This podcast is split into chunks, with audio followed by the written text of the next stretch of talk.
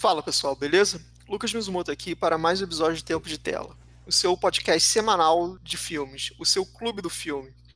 E hoje a gente vai falar um pouco sobre um filme de 2010 que fez bastante sucesso na época, inclusive teve bastante indicação ao Oscar. Você já viu o título aí, você sabe que eu estou falando de A Rede Social, né? Ou popularmente conhecido como o filme do Facebook.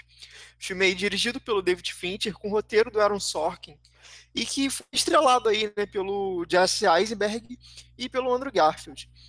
O filme, né, como eu já falei, conta a história do Facebook, né, da sua origem e tal. E para falar com, sobre ele comigo hoje, tá ele mais uma vez, Alexandre Maquin. Fala aí, cara. Falei, minha gente. É, realmente, 10 anos depois viemos falar sobre o filme do Facebook. E para lembrar da importância desse filme, na época, ele levou três Oscars, caso seja um pouco importante para você. No caso foi roteiro adaptado, trilha sonora e edição. E cara, roteiro adaptado é certíssimo para esse filme. Pois é. É, aproveitando seu gancho do roteiro adaptado, então, né? Acho que a gente pode começar esse podcast falando, então, nessa questão do roteiro e do, dos personagens. Na real, a gente sempre começa assim, né? Mas acho que nesse filme específico vale mais a pena ainda, porque de fato é o ponto forte junto com a edição. Como eu já falei, é um filme que fala a história do Facebook, só que né, se você tá em coma aí, não sabe o que é o Facebook, ou não sabe do que esse filme trata, né, uma sinopsezinha rápida para você. O filme aqui, né, a gente vai acompanhar basicamente duas linhas do tempo, que vai ser né, a época de faculdade do Mark Zuckerberg e do Eduardo Saverin, que é vivido aqui pelo Andrew Garfield.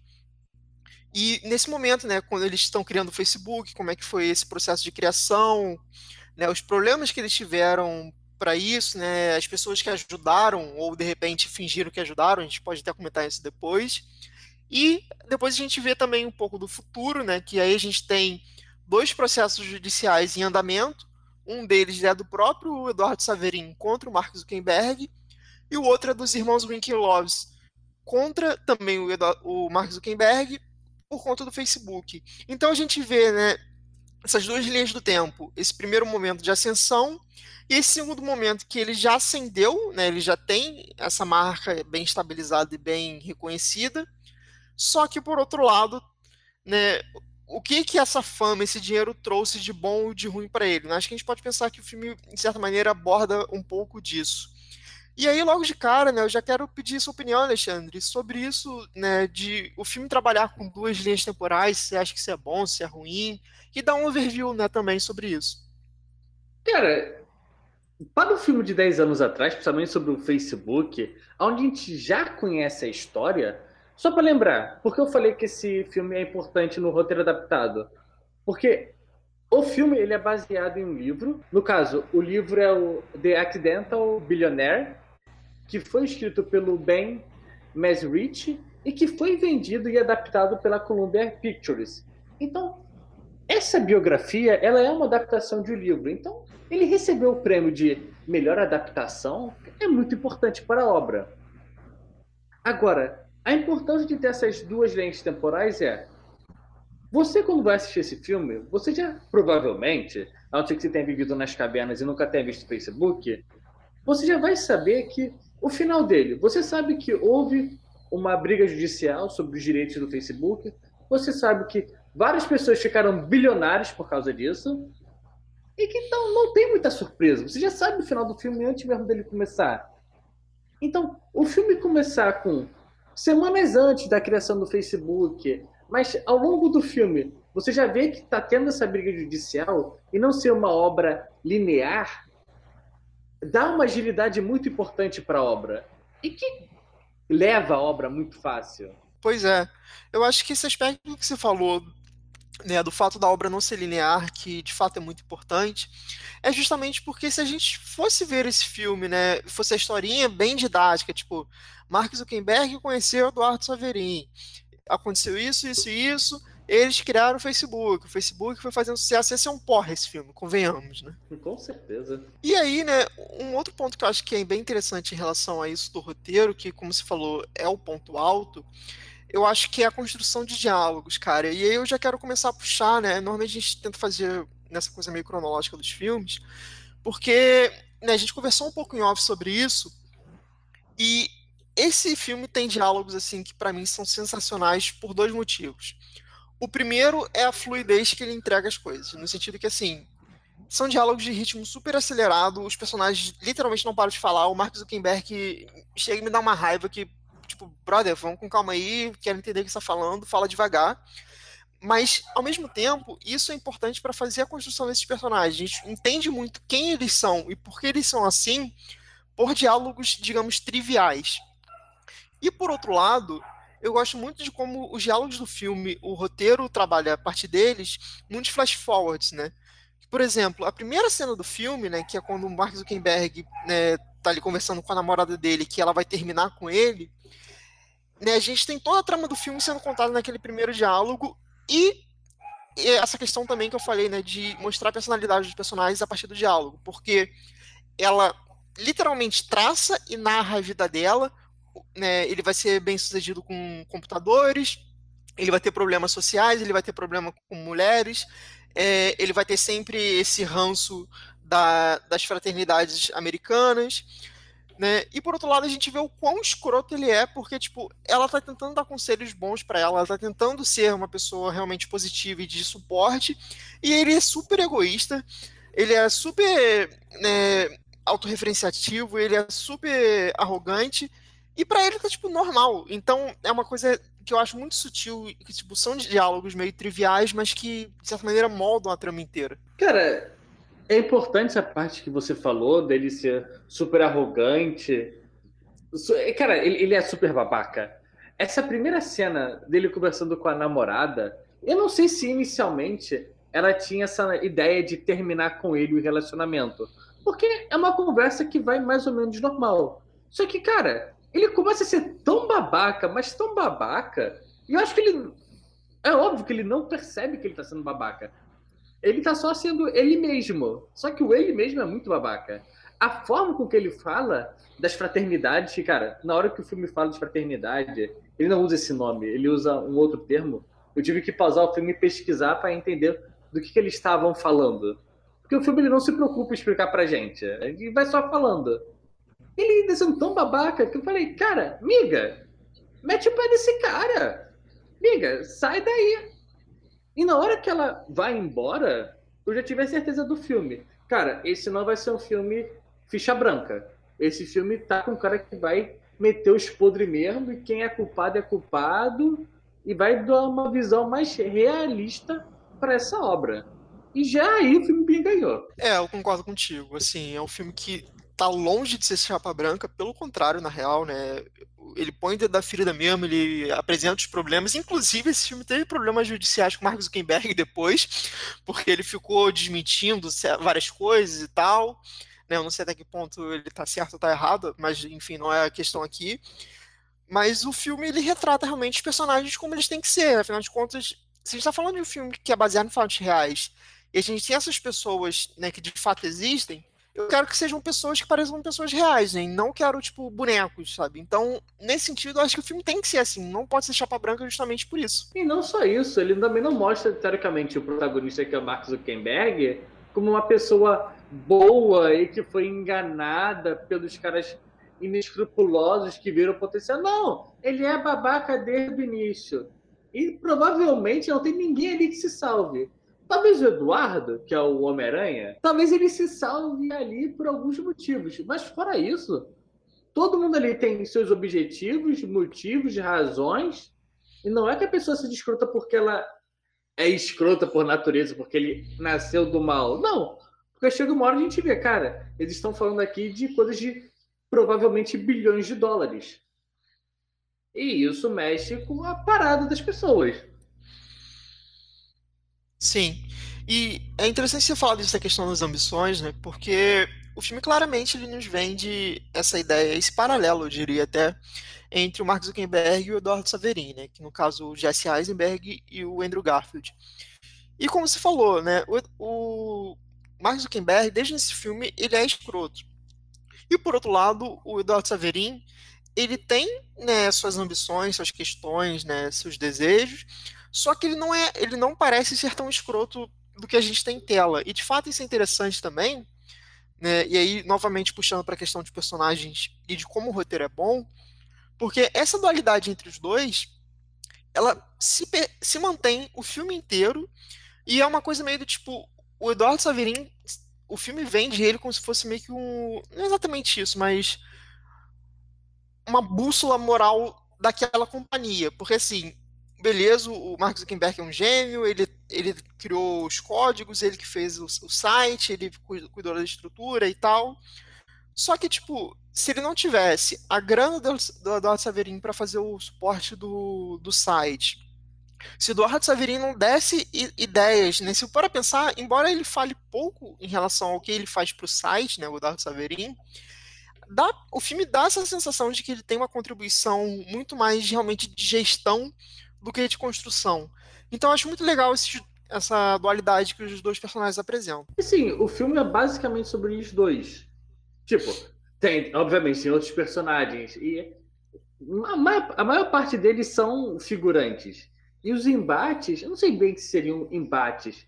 É sobre essas duas figuras. É sobre o cara que é o genial, o Mark Zuckerberg genial, que desenvolveu, que ficou semanas e semanas construindo códigos e códigos, enquanto tem o Eduardo que tem, de certa forma, a verba. Mas é, é óbvio, não é que está fazendo isso porque ele é um bom samaritano. Ele faz isso porque ele confia no amigo, na proposta que ele tem, e porque ele trabalha pela confiança também. Isso que deixa muito mais tenso, triste, quando você já sabe. Não é uma surpresa como vai terminar. Aos, sei lá, aos 20 minutos de filme, um do, em um dos flash forward dos, das questões judiciais, você já vê que eles não são mais amigos ali. Então deixa o tom mais triste. Mas bem, aí você lembra que todo mundo ficou bilionário no final do filme, no final de tudo isso, e aí eu fico de boa. Não fiquei rico também, então. É tipo, sério, é tipo, o filme te investe no maior drama nisso assim, pô, os caras são amigos. Aí, pô, você lembra que eles ficaram milionários, bilionários. Aí fico, ah, de boa. Deixa eu aqui fazer meu miojo. É, de fato tem essa questão, mas por outro lado, eu, eu ainda acho muito legal de como mostra que realmente, pro Mark Zuckerberg, isso até. Você falou isso, eu, eu pensei nisso agora, na real, não sei se você concorda, mas pro Mark Zuckerberg, a sensação que eu tenho no final do filme é que a, o que ele perdeu de fato nesse processo tanto no processo da história do filme quanto no processo judicial, é muito mais essa questão da credibilidade, da confiança das pessoas, né, das pessoas próximas dele, do que o, a questão monetária, porque para ele isso meio que tanto faz. Mas, por outro lado, ele perdeu o único amigo dele, que inclusive é uma coisa que o próprio Eduardo fala durante o filme. Tipo, eu, eu era seu único amigo. Né? E, e, a cena final também, quando ele tá ali dando F5 porque ele adicionou a garota no, no Facebook, eu acho que sintetiza um pouco disso, porque, né, apesar de, como você falou, né, coitado do Eduardo, ele perdeu não sei quantas ações, mas hoje ele é bilionário, então, tipo, né, exatamente coitado pela questão financeira. Eu acho que é muito mais realmente por esse aspecto de, da falta de confiança, da traição. E nisso eu acho que o filme funciona bem, porque, né, como a gente está falando aqui né, durante esse tempo, ninguém ali é preto no branco, ninguém ali é 100% bom, 100% mal. E, no entanto, mesmo assim, mesmo tendo seus problemas, suas diferenças, esses dois personagens eles tinham um laço de amizade. E o fato de a gente ter essa trajetória inteira mostrando que essa, essa amizade foi quebrada é o que dá o peso dramático que o filme precisa. Porque realmente, se fosse uma coisa só pensando no aspecto financeiro, né, tipo, na questão só do tipo, temos aqui o embate judicial, o fulano ficou com tantos por cento da, de ação da, da empresa, tudo bem, poderia até ter uma questão, tipo, essas coisas, esses filmes de tribunal, né, essas coisas assim, poderia, mas acho que não teria o mesmo peso, não teria tanta relevância que esse filme acabou tendo. Cara, é exatamente isso. E é interessante você pensar que, inicialmente, você. Bem, a gente não sabe exatamente da vida financeira do Mark, mas o Eduardo, já de início, a gente já sabe que ele já ganhou uma bolada de dinheiro vendendo coisas de clima para petróleo então, tipo, ele não é um fudido que ele tá precisando daquele dinheiro. Então, realmente, pro Eduardo, aparentemente. Aparentemente não, mostra no filme. É mais uma questão de amizade. Ele tá confiando no amigo dele, no pensamento dele. Agora, pro Mark, é mais o, a necessidade dele tem de ser o cara ser um mestre, conseguir a parada tudo, independente de quem ele tem que derrubar. Mas, tipo, isso realmente não é uma construção que ocorre de uma, de uma cena para outra. Isso é todo desenvolvimento. E aí, a gente pode, e aí eu acho que a gente pode entrar no pior personagem da história, o Timberlake, ou você quer falar alguma coisa antes? Não, pode, pode, pode mandar. Porque, cara, o Timberlake, quando ele aparece, como você tinha falado em off comigo, ele é o vilão da história. Eu não tinha pensado muito nisso na hora. Como se o cara fosse o vilão. Mas, realmente, da forma que estava sendo construído, a empresa estava, teoricamente, indo mais ou menos bem. Só que surge a figura. Cara, esqueci o nome dele agora.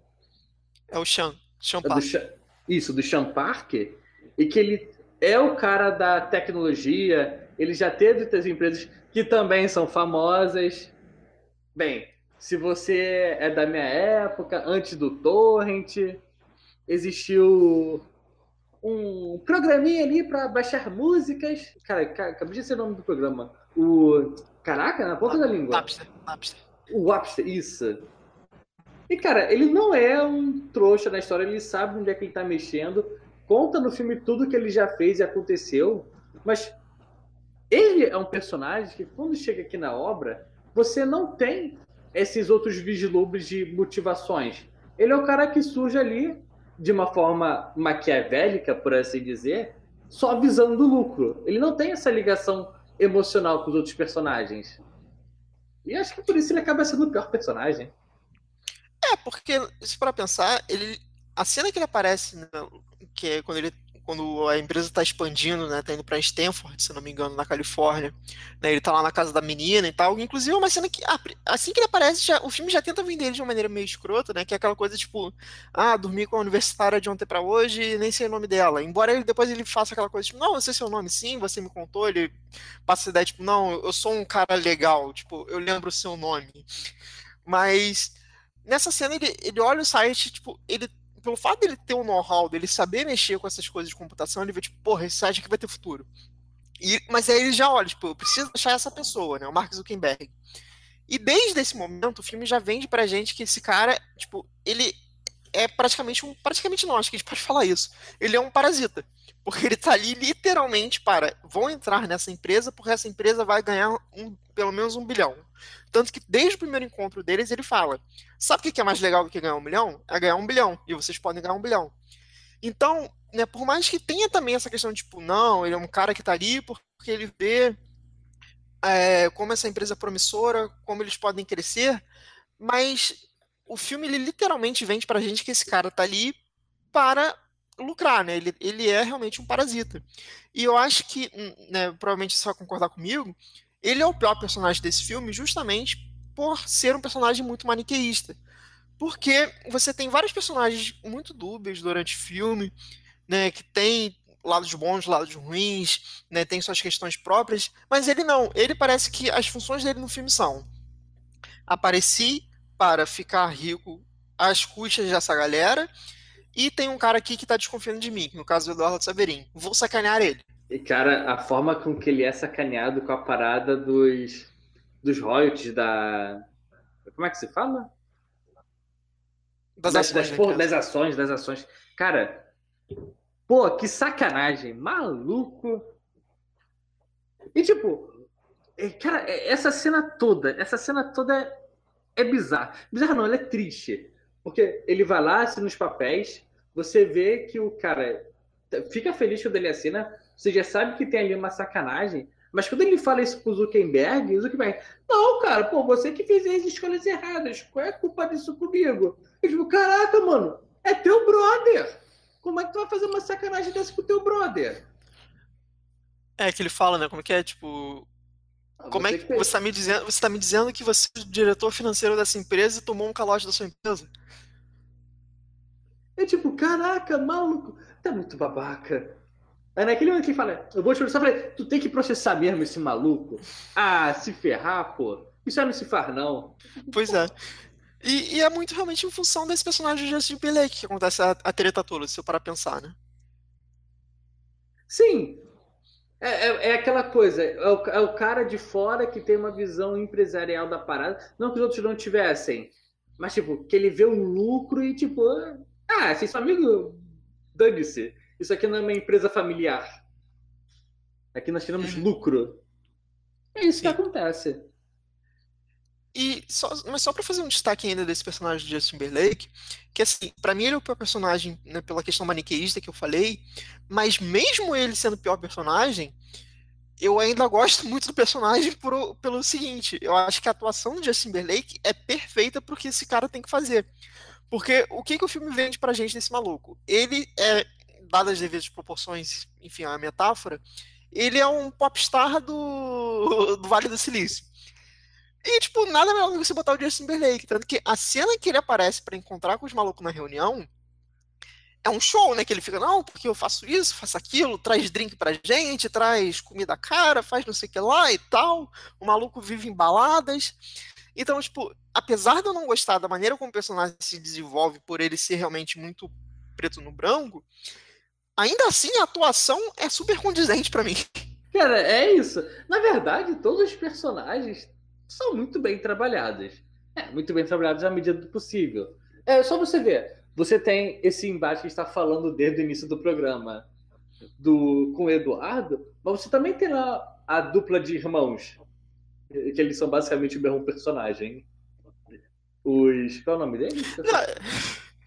Os irmãos Winklevoss. Cara, é... eles estão sempre juntos, têm basicamente o mesmo porte físico. Bem, eles são gemadores que é, é a citação da primeira cena do filme e basicamente um completa a fala do outro. É, mas uma, uma, coisa que eu acho interessante deles, que, como se falou, né? Boa parte dos demais personagens do filme, eles são coadjuvantes e eles servem muito realmente para apoio do enredo, né? Tipo, são meio que coisas ilustrativas que vão sendo encaixadas. E quais são as duas funções deles e do amigo deles para mim? A primeira é uma frase que o Mark Zuckerberg fala durante o filme que faz todo sentido e que, de certa maneira, resume a participação deles no filme. Se vocês tivessem feito Facebook, vocês teriam feito Facebook. E o que, por que, que eu acho isso importante na participação deles? Porque é óbvio, para pensar, que alguém já, já, tinha uma ideia parecida. O próprio Mark Zuckerberg fala: qual a diferença da, da rede social que vocês querem fazer para o MySpace da vida, enfim? E eles tentam falar essa questão do, do prestígio, né, do Harvard.edu, né, no caso, o e-mail da Harvard. E, e o que, é interessante dessa cena? Primeiro, reforça essa questão do Mark Zuckerberg ser filho da puta, porque, tipo, ele fala, né, se vocês tivessem feito Facebook, vocês teriam feito Facebook. Só que não é bem assim, porque se para pensar, ele não tinha essa porra dessa ideia. Ele, ele pegou a ideia dos caras. Isso é um fato. Tipo, não dá para você desmentir que, tipo, beleza, ele fez um código próprio, ele, ele construiu uma estrutura de site, ele programou da maneira que ele queria. Mas a ideia de interação social que os caras propunham era dos caras. Então, qual é o lance para mim da, da participação deles? Que não adianta você só ter uma ideia. Se você passa essa ideia para uma pessoa com o Mark Zuckerberg, ele vai executar ela de maneira mais eficiente, mais rápida.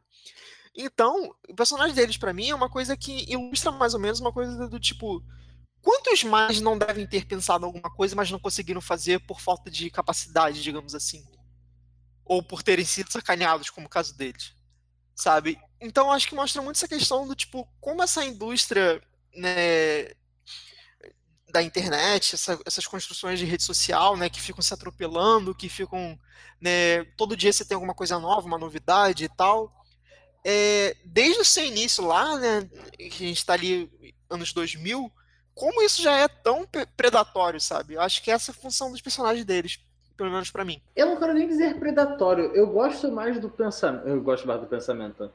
É mais a questão de abrir um embate para nós como público de pensar eles têm direito sobre aquilo, porque realmente o cara dar a ideia é tipo, eu posso falar para você, eu posso entrar no, meu, no YouTube e fazer um vídeo de temos que ir para Marte.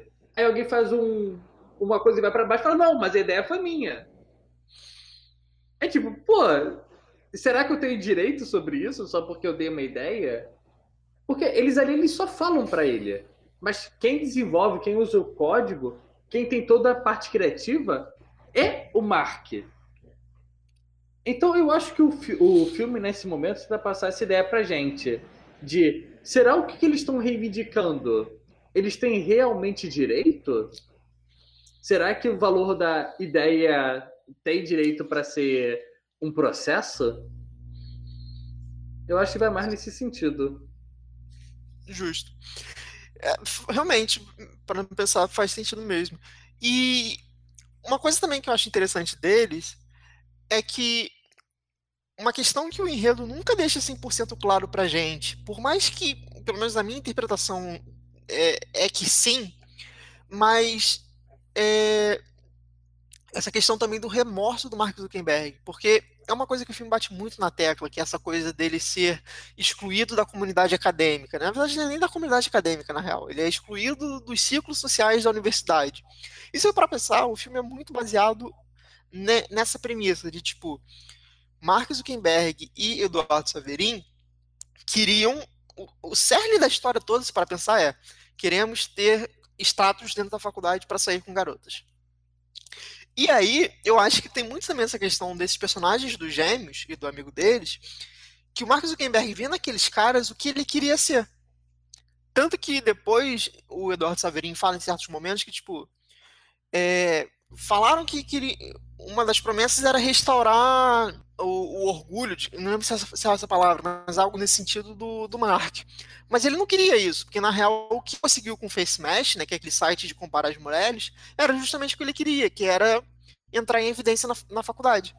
Então acho que também tem um pouco disso nesse, nesses dois personagens, né, dos gêmeos, que é mostrar que, tipo, o Mark Zuckerberg queria ser esses caras, no sentido de ter reconhecimento, de fazer parte de fraternidade e tal, e ele pega a ideia dos malucos e cria o Facebook mais rápido do que o Harvard Connection, muito por questão de, de ego mesmo, sabe?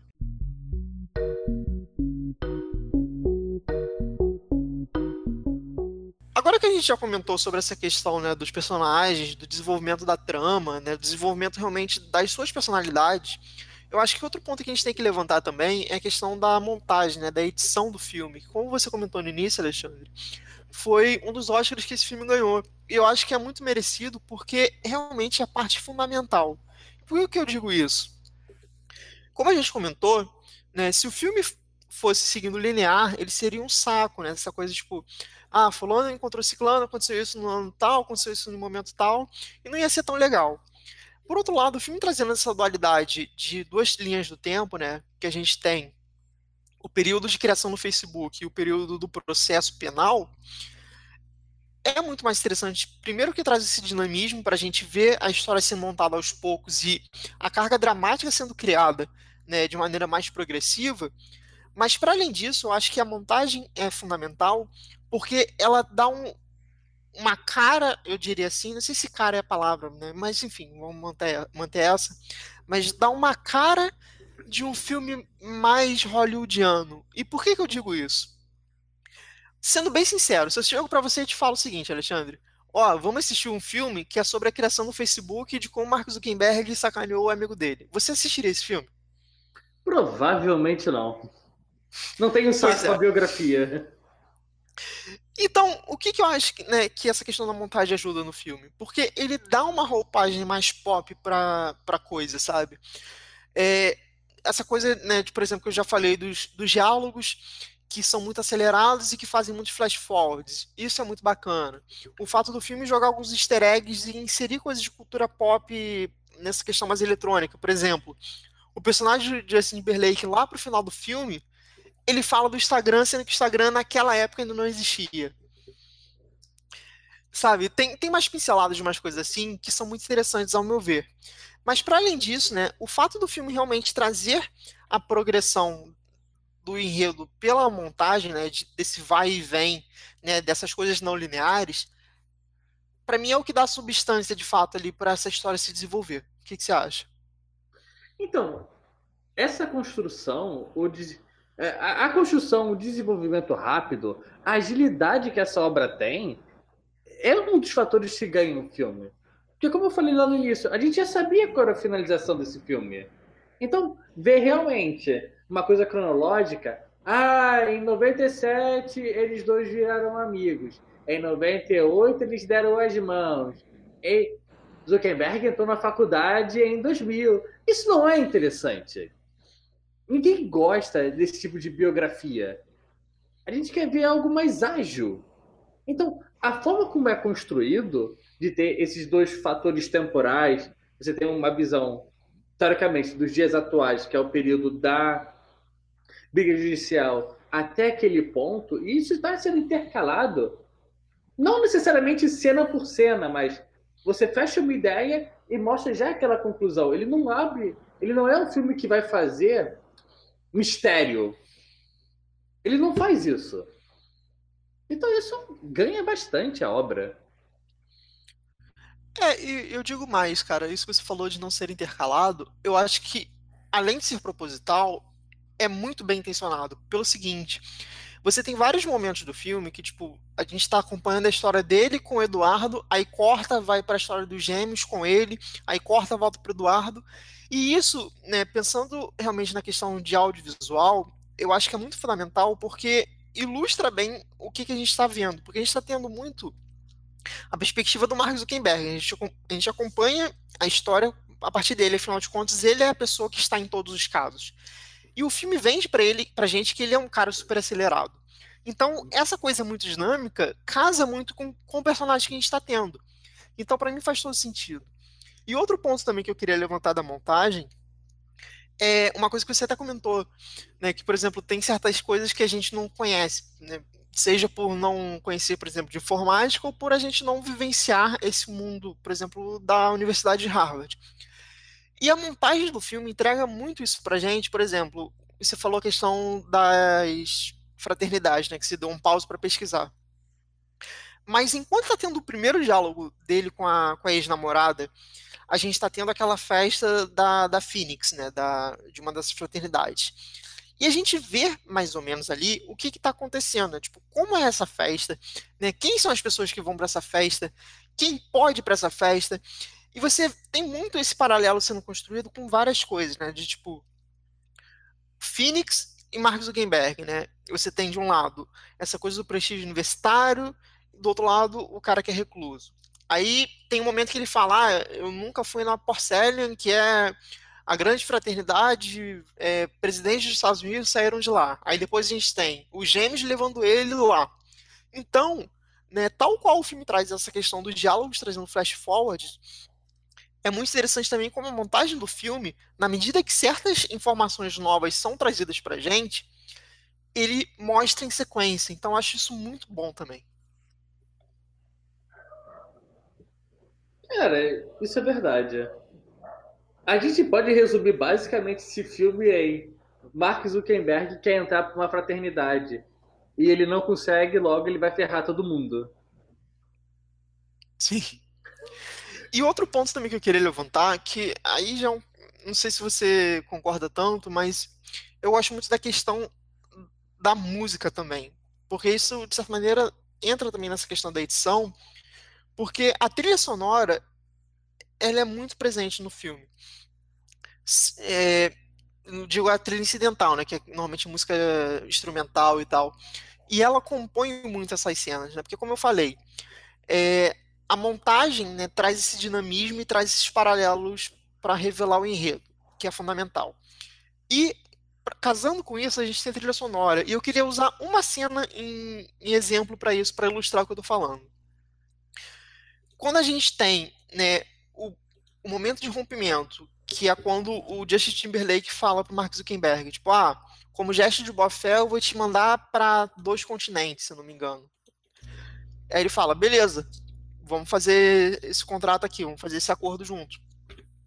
E aí, tipo, ele vai, vai morar na casa do Mark Zuckerberg ali em São Francisco, não, melhor, na, na Califórnia, e a gente tem um corte e tá tendo a corrida de barco dos, dos gêmeos lá na Europa, com uma música né, de, de competição mesmo. Né?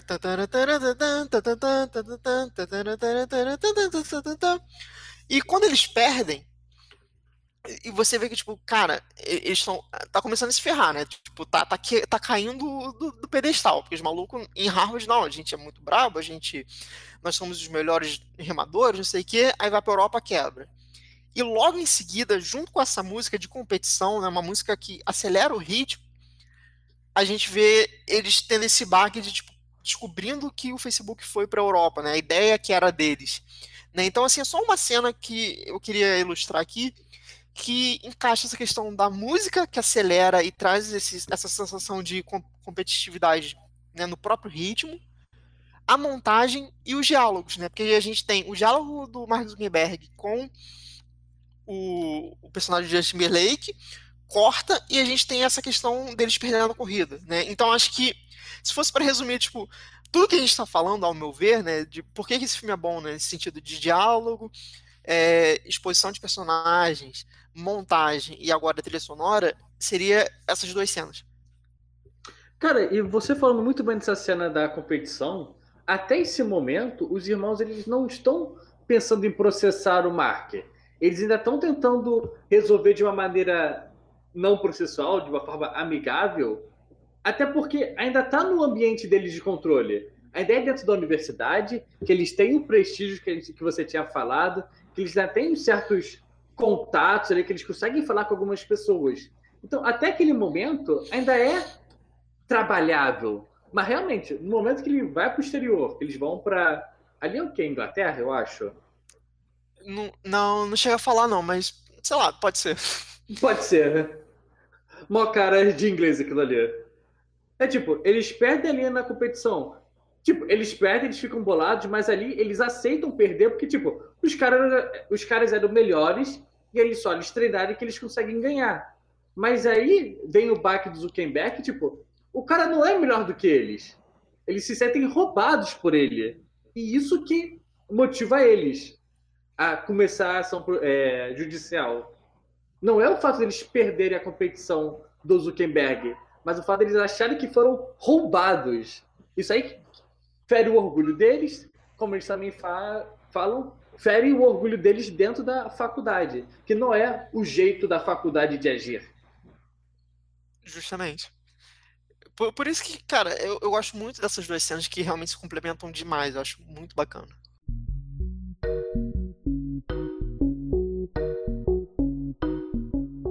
Bom, pessoal, então essa foi aqui a nossa opinião sobre a rede social, né, o filme de 2010 do David Fincher. E, como de praxe, né, agora a nossa hora das notinhas, né, de 0 a 5, né, o que, que a gente achou do filme, lembrando 0 ruim, 5 excelente, digamos assim, e sempre acompanhando de um comentário geral nosso, né, do porquê essa nota. E se quiser começar aí hoje, Alexandre. Ok. Filmezinho de 2010, fazem 10 anos com a rede social, Cara, como eu tinha falado, eu não assisti ele no início, mas vendo agora e dez anos depois, você vai ver como o Facebook é o que é, mesmo com outras redes, outras possibilidades. Eu acho que o filme ele narra muito bem essa história de uma amizade que foi perdida por causa de ganância ou coisa parecida com isso. E uma nota para ele, eu acho que para mim ele é um 7. Um 7, 7,5. Lembrando que é de 0 a 5, Alexandre. ok, então peraí. Um 7 vira um 3,5? 3, 3, 3,5. Tá justo, tá justo. Ah, tá boa. Por que eu falei 7? Acostumado aí de 0 a 10, pô? É o costume. Bom, eu concordo contigo, mas a minha nota é um pouquinho mais alta, eu dou nota 4. Eu acho que, como eu falei, é um filme muito bem montado, né? Ele, ele se pega de uma história muito simples, uma premissa, na verdade, muito simples. E consegue trazer uma coisa a mais, sabe? Eu acho que ele sai da normalidade, assim, tipo, ele tem umas inovações, né, no sentido de realmente fazer uma, um, uma história biográfica, mas não tão usual. Acho que é muito bacana. Me lembra até um pouco, fazendo um paralelo com a grande aposta, né? O filme lá com Christian Bale e com Steve Carell, né? É um filme que eu acho também bem legal. E por isso, para mim, é uma nota 4. Assim, tem seus problemas, óbvio, mas é um filmaço muito bom mesmo, sabe? Eu acho que vale muito a as pessoas verem, porque, como você falou, né, a gente está em 2020, já passou 10 anos desse filme, e ele ainda tem sua relevância seja pela questão de ser um bom filme e também pela sua história ainda afetar a gente hoje em dia. Então acho que realmente é bem bacana. E agora a gente quer saber a opinião de vocês também, gente. Manda mensagem aí, né? Para o nosso e-mail, temposdetela.gmail.com, ou então nas redes sociais, no Facebook, no Instagram, ou então lá no YouTube mesmo, se está ouvindo pelo YouTube, que a gente vai ler, a gente comenta sempre. E é sempre bom a gente trocar essa ideia com vocês. E, bom, pelo menos por mim, até semana que vem. Valeu, Alexandre. Fica aí com suas despedidas. É, gente, como sempre, mais uma boa semana, mais um bom filme. E até semana que vem. Qual será que é o próximo filme que a gente vai falar? Então, até depois.